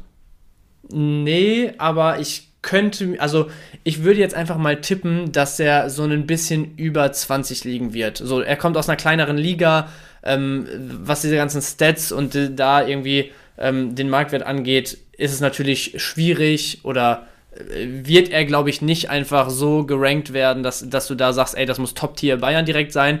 Auf der anderen Seite lassen die Verletzungen und die Abwesenheiten aber auch vermuten, dass du, dass du ihn vorerst auf jeden Fall anspielen lassen wirst. Also ich denke, er wird nicht allzu teuer sein und gerade wenn man jetzt ähm, sagt, was ist sein realer Marktwert einfach mal, den man für ihn zahlen würde jetzt im Moment, wird er, glaube ich, schon deutlich drunter liegen. Also da kann man auf jeden Fall reingehen. Ja, verständlich, ja, weil du hast schon angesprochen, er wird sehr wahrscheinlich anspielen, so wie du es betitelt hast. Wir können ja gerne mal auf die wahrscheinliche Startelf eingehen, weil die wird ähnlich aussehen. Wir haben, werden Bowie drin haben, Dyer wird weiterhin starten, weil Upamecano einfach ähm, weiterhin ausfällt und ein Kim noch beim Asia Cup ist. Ein Davis ist momentan in Form. Guerrero muss sehr wahrscheinlich auf die 6 aushelfen, weil ein Kimmich ähm, eventuell noch mit Fragezeichen ist. Wie ist denn deine Tendenz zu Kimmich? Wir wissen jetzt relativ wenig. Was mich so ein bisschen schockiert hat, war letzte Pressekonferenz von Thomas Tuchel, dass er wirklich gesagt hat, bei Kimmich müssen wir erstmal den Arm ruhig stellen. Und es wird anscheinend, ja. Äh, also ohne, ohne Eingriff, ohne OP, also ja. klang für mich jetzt nicht vielversprechend für das nächste Wochenende. Nee, vor allem, weil ich glaube, du hattest es Freitag in der PK sehr gut äh, formuliert. Wenn darüber gesprochen wird, dass er ruhig gestellt werden muss und dass man an der OP vorbeikommt und so äh, salopp gesagt, dann stand das ja zumindest mal zur Debatte oder man spricht über eine Verletzung, wo das eine, eine Alternative darstellt, so. Deswegen denke ich mir auch, also es wird jetzt nicht sein, wo der, glaube ich, morgen wieder auf dem Trainingsplatz steht und äh, komplett alles äh, mittrainieren kann mit Kontaktspiel und so. Ähm, ist aber von bis echt vieles möglich, ne? Also, so, ich würde behaupten, das früheste, wo er wieder richtig als Starter in Frage kommt, ist wahrscheinlich das übernächste Spiel dann. Ähm, aber wie gesagt, also man, man hat noch fast gar keine Infos und scheinbar war eine OP, eine OP eine Option, dann kann das natürlich auch was sein, wo du sagst, ey, der muss jetzt erstmal drei Wochen ruhig gehalten werden, falls da irgendwas irgendwie am, am Bandapparat in der Schulter oder sowas ist, ähm, bis das dann vernünftig ausgeheilt äh, ist wieder. Also ich würde behaupten, von, von zwei bis fünf Wochen oder so ist da wahrscheinlich alles möglich. Puh, bin gespannt. So, was, was würdest du als Kimmich-Besitzer, wir machen jetzt Szenario, einmal Office-Liga, einmal vielleicht die Nikolai-Selke-Liga, wo wir zu acht sind. Was machst du mit, mit einem Kimmich-Besitzer? Weil es ist ja auch schon so, dass Kimmich vielleicht nicht mehr den Stellenwert hat, den ein Kimmich hatte, vielleicht noch vor einem Jahr ja. in Kickbase. Also Office-Liga würde ich ihn trotzdem halten, weil solange noch keine Infos da sind, wäre die Hoffnung einfach zu groß, dass er halt nächstes Spiel, oder also jetzt nicht das kommende, sondern das danach wieder am Start ist. Ähm, in so einer Achterliga oder so würde ich erstmal versuchen, einen Deal zu finden. Also ich würde den Kimmich da zum Beispiel auf jeden Fall für einen für einen, ja gut, ich, ich überlege gerade, was eigentlich so ein bisschen lower gerankt ist, aber jetzt, also für einen Stiller würde ich einen Kimmich abgeben. Oha, ähm, in wirklich? Der, in der Naked Like Selke Liga. Ja, würde ich machen. Ich würde den auf jeden Fall auch für einen Undaf abgeben. Ich würde den wahrscheinlich auch für keine Ahnung, für so zwei Spieler im Bereich Marzen würde ich den wahrscheinlich auch abgeben jetzt im Moment. Ähm, und ansonsten, ich weiß nicht so, ich habe einfach immer sehr krasse ähm, Abneigungen gegenüber eines äh, Transfermarktverkaufs irgendwie so. Weißt du, da hast du immer so das Gefühl, du hast nicht alles rausgeholt, was du hättest rausholen können. Aber wenn da jetzt irgendwie demnächst die Info kommt, dass es schon drei, vier Wochen werden, in so einer Achterliga wirst du da schon noch Optionen haben, dass du einen Kimmich dann auch ersetzen kannst. Und ich glaube, er wird über einen 120er, 30er Punkteschnitt wahrscheinlich nicht hinauskommen jetzt in der Rückrunde. Ähm, und da kann man dann, glaube ich, auch schon lieber noch jemanden holen, der eine gute 100, 110 spielt oder wo man eine gute 100, 110 erwartet, wird vom Marktwert deutlich, deutlich drunter liegen, noch Budget offen haben und hat eben nicht das Risiko, jetzt drei, vier Wochen noch jemanden stellen zu müssen oder das Budget geblockt zu haben von jemandem, der einfach nicht spielt. Boah, also Mensch, das ist verrückt, weil also ich alle Spielerduelle, die du gerade genannt hättest, hätte ich mich pro Kimmich entschieden. Auch wenn der jetzt, wenn irgendwie drei, vier Tage keine Info kommt und du immer noch Angst hast, dass ja. der fünf Wochen ausfällt. Ja. Und auch wenn die Info kommt, dass er fünf Wochen ausfällt. Ja, dann natürlich nicht, aber von fünf okay. Wochen gehe ich jetzt nicht aus. Ja, okay. Ja, also, also alle, was, wenn du mir anbieten würdest, so weißt du, ab wann ich Ja sagen würde, bei mir wäre so, ab wann wäre so Xavi, Frimpong, Hofmann, äh, Openda, da würde ich so Ja sagen, aber ich würde so, Brand würde ich Nein sagen. Ähm, Grifo, ja, würde ich wahrscheinlich sogar ja. Nein sagen zum jetzigen Zeitpunkt. Goretzka würde ich Nein sagen. Undaf würde ich auch Nein sagen. Ja, okay, das ist krass. Da habe ich, glaube ich, ein bisschen weniger Hemmung mittlerweile bei Kimmich. Oder vielleicht sehe ich aber auch einen Stiller und einen Undaf mit meinem äh, mit meiner Stuttgart-Affinität ein bisschen besser als die Allgemeinheit. Ja, ich weiß nicht, ob es auch sein. allgemein ist. Vielleicht bin ich einfach auch die letzten Jahre durch Kimmich so geprimed, weil ich ihn auch wirklich viele Jahre hatte, dass man so eine gewisse Ja. Beziehung, Emotionalität aufgebaut hat.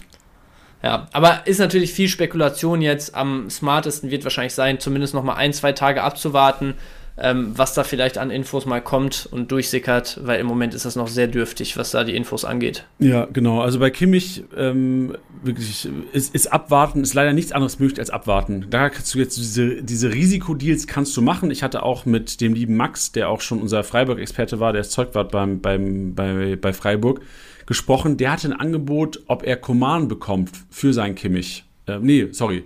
Ich glaube, Koman abgibt für Kimmich. Im Endeffekt, scheiße, hat sie es auch verletzt. ich glaube, er hat den Deal nicht gemacht, aber ähm, das wäre jetzt was gewesen. Natürlich hätte ich jetzt schon lieber Kimmich als einen Koman. Letzte Woche hätte Ja, ich ja. gesagt, oh, Koman, äh, weißt du, der zockt am Wochenende gegen Augsburg, könnte es eskalieren. Da hast du direkt mal 300 Punkte weniger. Aber so ist der Kickbase-Sport. Wir können aber ganz kurz So darüber sprechen, wer zurückkommt zeitnah. Und zeitnah gibt es tatsächlich nur Upamecano. Upamecano braucht Ja. noch zwei bis drei Wochen. Ähm, verletzungstechnisch klar, Kim wird sehr wahrscheinlich, habe ich schon gesagt, morgen 17 Uhr gegen Saudi-Arabien im Achtelfinale. Nach Achtelfinale kommt Viertelfinale, Halbfinale und dann wahrscheinlich Finale, also Südkorea auch mit Favorit auf den Titel. Wir müssen eigentlich davon ausgehen, dass der 12. Februar das Finale der, des Asia oder der Asiameisterschaft mit einem Kim stattfindet. Und deswegen ist es, wenn er auf dem Markt ist, ich habe ihn jetzt auch gesnackt, ich werde ihn noch halten bis morgen 17 Uhr. Wenn sie das Ding gewinnen, dann ist er aber ganz schnell wieder weg, wenn sobald der Marktwert sinkt bis Freitag. Ja, vor allem, wenn der bis zum 12. Februar wirklich im Einsatz ist, dann hatte der auch sechs, sieben Turnierspiele in den Knochen. Dann ist es auch keiner, wo man sagt, ey, der kommt wieder und direkt Abfahrt. Also Genau. ich denke schon, dass der dann eher so Richtung 20. Februar oder Monatsende eher wieder für die Startelf in Frage kommt. Genau, und dann ist ja auch Upamecano back. So, dann ist ja, wenn Ja, du ja. die Licht fit hast, wenn du Upamecano fit hast, ist das erstmal das Duo. Ja. Und wenn das funktioniert, wenn da vielleicht 2-3 zu 0 Spiele am Start sind, dann ist Kim auch ganz schnell erstmal nur noch die Nummer 3. Ja, letztens wurde auch noch gesagt, dass Upamecano eigentlich in der aktuellen äh, Form, hat äh, Tuchel es, glaube ich, äh, genannt, unverzichtbar wäre. Also ich glaube, der hat schon echt äh, einen sehr guten Stand da im Moment wieder unter Thomas Tuchel. Deswegen Kim ein Stück weit gefährlich. Wenn er morgen erstmal weiterkommt, dann würde ich da auch erstmal Abstand von nehmen. Es sei denn, ihr seid wirklich in einer finanziellen Position, wo ihr sagen könnt, den kann man noch zwei, drei Wochen einfach mit durchschleppen und dann erstmal abwarten, ähm, was passiert. Aber wir sehen ihn dann nicht direkt wieder in der Startelf. Und äh, ja, bezüglich der ganzen anderen Ausfälle, vielleicht noch kurze Updates einfach hinterhergeschoben. Der nächste, der dann wiederkommen dürfte, ist wahrscheinlich ein Masraoui, der äh, ja mit Marokko schon ausgeschieden ist bei den, beim Afrika Cup. Muskelbündelriss war da die, die Diagnose. Vier bis sechs Wochen dürfte das noch ungefähr dauern. Ähm, genauso wie bei einem Leimer, der Muskelfaserriss, bis zu sechs Wochen hieß es jetzt zuletzt. Ähm, und auch Leimer jemand für mich, ich weiß nicht, Janni, ob du es ähnlich siehst, mit dem Bowie-Transfer jetzt, mit Masraoui, der ungefähr zeitgleich wiederkommt. Und eventuell ja, man muss es abwarten, mit einem Kimmich, der dann fit ist, neben einem Goretzka im Zentrum, neben einem Pavlovic, den ich dann sogar jetzt noch nicht ganz auf Leimer-Level sehe, aber auch als Option, ähm, dürfte Leimer schon eher wieder ein Joker sein. Ja, ich, also ich finde es schwer. Ich fand, Leimer hat das schon gut gemacht. Also vor allem gegen Bremen hat er mir sehr gut gefallen. Da war ich auch im Stadion, war das einzige Spiel, was ich äh, wirklich über die volle Distanz von den Bayern seit langem mal wieder gesehen habe. Da fand ich ihn echt erstaunlich gut. Da hat er mich ein bisschen überrascht, aber ich gebe dir recht. Äh, es wird schwerer und aus Kickbase-Sicht ist es einfach ein krasser Risikocall. Also und Leimer hat auch keiner, der, der ein Overpay-Wert ist, weil er dir nie, bis aufs Bremen-Spiel, eigentlich so dieser Top 3 Punkte der Bayern sein wird. Aber also siehst du die Möglichkeit wirklich Ja, mit einem Bowie Ja. und mit einem Masraoui, dass Leimer rechts verteidigt, wenn alle fit sind? Ja, weil, also Bowie, ich kenne von Bowie leider nur die Zahlen und die Zahlen sind für mich nicht überzeugend. Ich bin echt gespannt, Ja. wie, ob der das schafft, direkt auf Level zu kommen, weil jetzt kommt direkt Gladbach, jetzt kommt auch Lazio direkt äh, und Leverkusen dann nächste Woche noch, das Topspiel. Bin da echt gespannt und wenn er überfordert scheint, was durchaus möglich ist, ich weiß nicht, auf welchem Niveau er, klar, Champions League gezockt, aber ähm, kann mich an einige Zweikämpfe mit Sané erinnern, weiß ich nicht, wie die ausgegangen sind, aber ähm, das bleibt erstmal abzuwarten. Da würde ich mich einfach nicht in der Lage fühlen, jetzt zu sagen, den sich als Gesetz die nächsten Wochen, selbst wenn er Alright spielen sollte. Und Masraui hat auch nie defensiv krank überzeugt. Offensiv verstehe ich das, aber Ja. die Bayern brauchen momentan eher defensive Stabilität als offensive Power. Also eigentlich brauchen sie beides. Ja. Also, äh, ja, äh, also ist ein valider Call. Ich sehe es tatsächlich ein bisschen anders. So, ich glaube, du spielst auf jeden Fall zumindest erstmal ein Bowie, ja, muss sich zeigen, wie der, wie der jetzt agiert dann direkt, aber also kolportiert sind zumindest 35 Millionen, die du jetzt für den gezahlt hast. Da kommen wir wieder zu diesem Punkt, den, den Tusche gerne auch immer in der zweiten Liga äh, anführt. Wenn du so viel Kohle für einen Spieler zahlst, dann setzt du den jetzt nicht die ganze Rückrunde auf die Bank, wenn er jetzt die ersten ein, zwei Spiele äh, nicht, nicht ganz so gut abliefert. Und ich würde sogar behaupten, wenn ein Bowie sich am Anfang noch schwer tut, jetzt mit der Champions League, die dann wieder äh, vor der Tür steht, wirst du eher einen Bowie in der Liga spielen, trotzdem, und wirst äh, in der Champions League auf jeden Fall nicht äh, mit einem unsicheren Neuzugang im Winter auflaufen, sondern da dann eher Leimer seinen Job erledigen lassen. Also ich sehe ehrlich, ehrlich gesagt zumindest auf der Rechtsverteidigerposition, wenn Masraoui äh, ja zumindest zeitgleich mit Leimer wieder spielfit ist und ein Bowie jetzt keine komplette, kein kompletter Totalausfall ist, sehe ich die Chance äh, extrem gering, dass Leimer ähm, als Rechtsverteidiger da wirklich die Nase vorn hat. Okay, ja, also vielleicht fügen wir es zusammen, dass auf jeden Fall seine Position nicht sicher ist, dass er seine Startelf-Chancen waren nie größer, wenn er jetzt fit wäre äh, ja.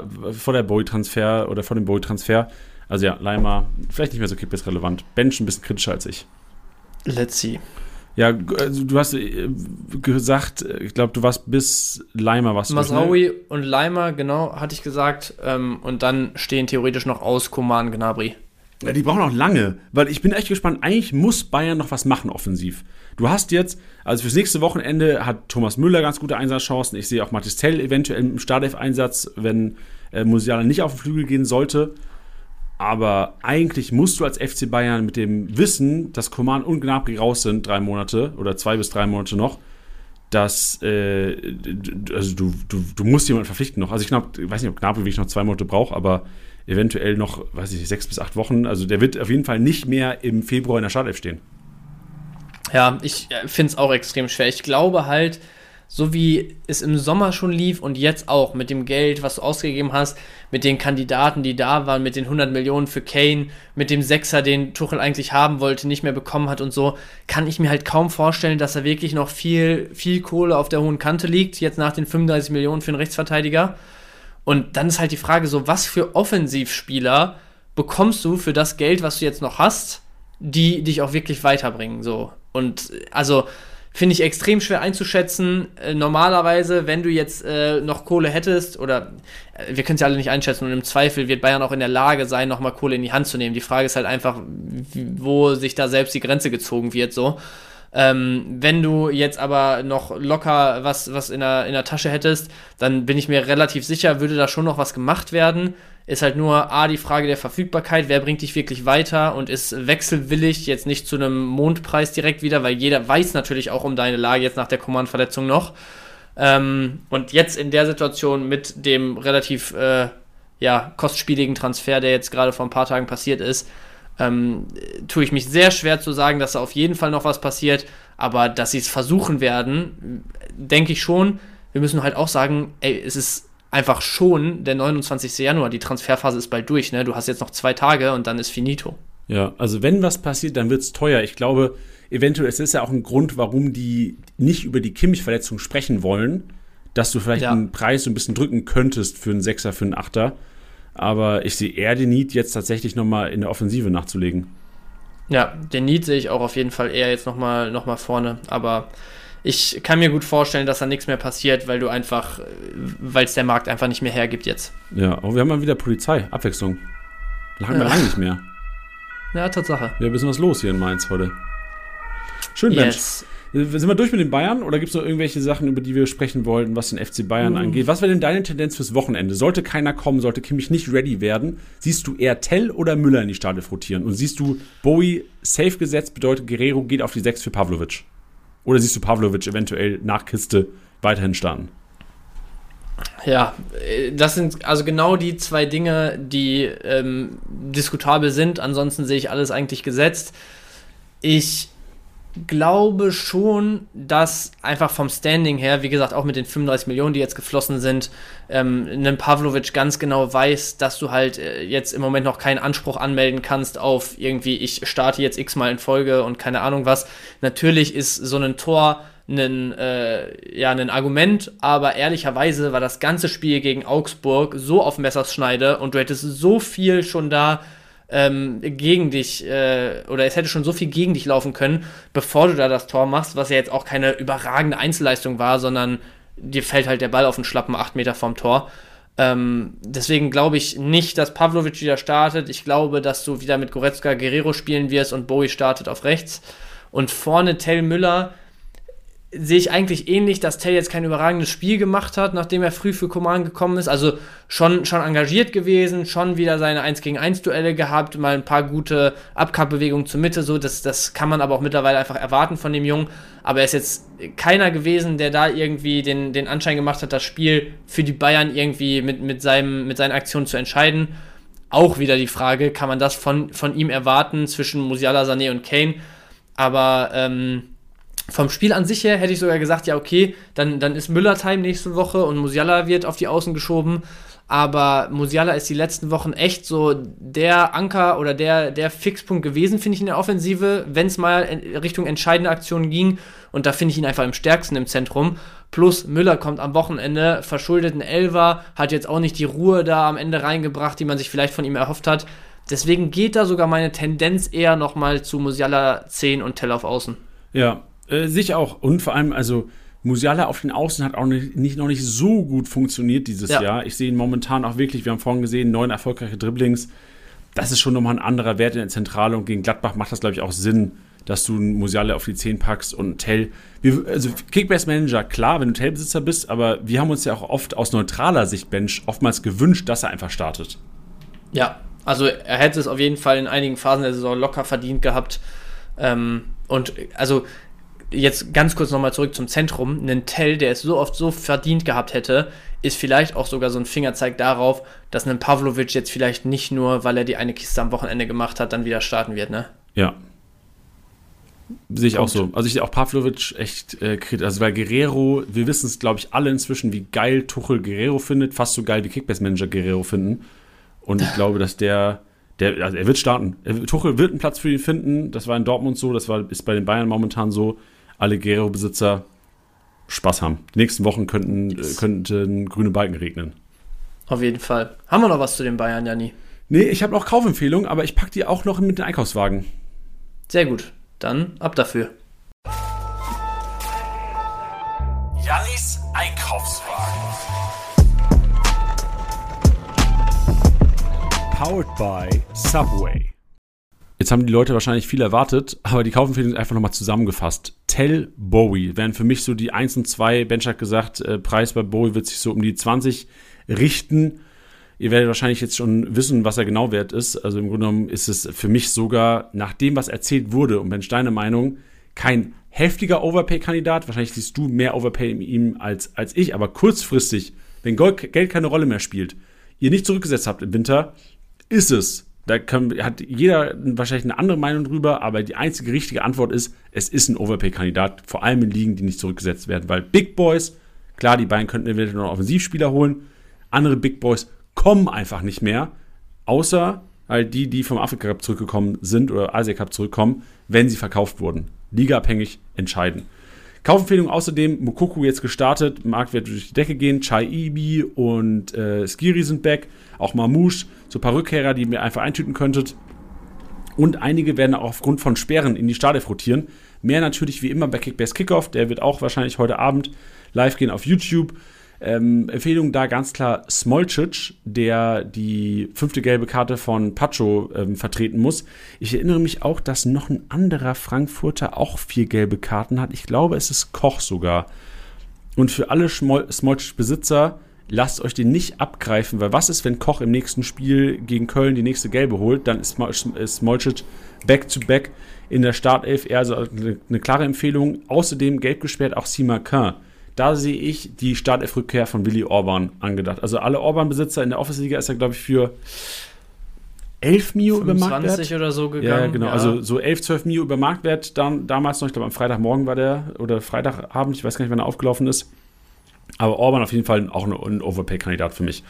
Zurückkommen außerdem Kabak, Gulde, Bernardo, Karazor, Xavi Simmons, Tar, alle back in der Startelf, sollten sie auf dem Markt sein, eintüten.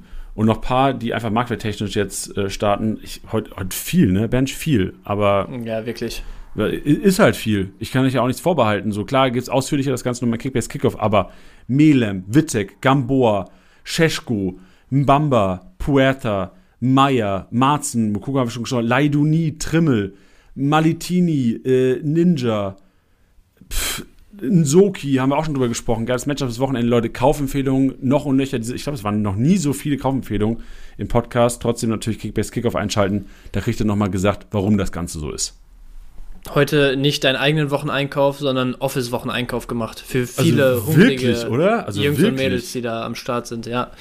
Nee, war, war viel, aber also da wird jeder auf jeden Fall auf seine Kosten kommen und da wird in jeder Liga der eine oder andere von denen diese Woche über den Markt gehen. Richtig. Lennart ist jetzt an der Zeit. Lennart ist der MVP-Tipper, der UNDAF mit 387 Punkten getippt hat. Und der Kollege wird jetzt seine Sprachmemo zum Besten geben und sagen, warum er das gemacht hat und wie, was für ein geiler Typ er ist. Bench, du bist auch ein geiler Typ. Dass du, also da muss ich echt mal sagen, Bench, geil, geil, geil. Bench hat die komplette Woche Urlaub. Bench hat eigentlich Urlaub und sollte eigentlich an seiner Masterarbeit sitzen. Aber nee, Bench hockt hier im Podcast, weil er einfach Bock hat, über Kickbase zu schnacken.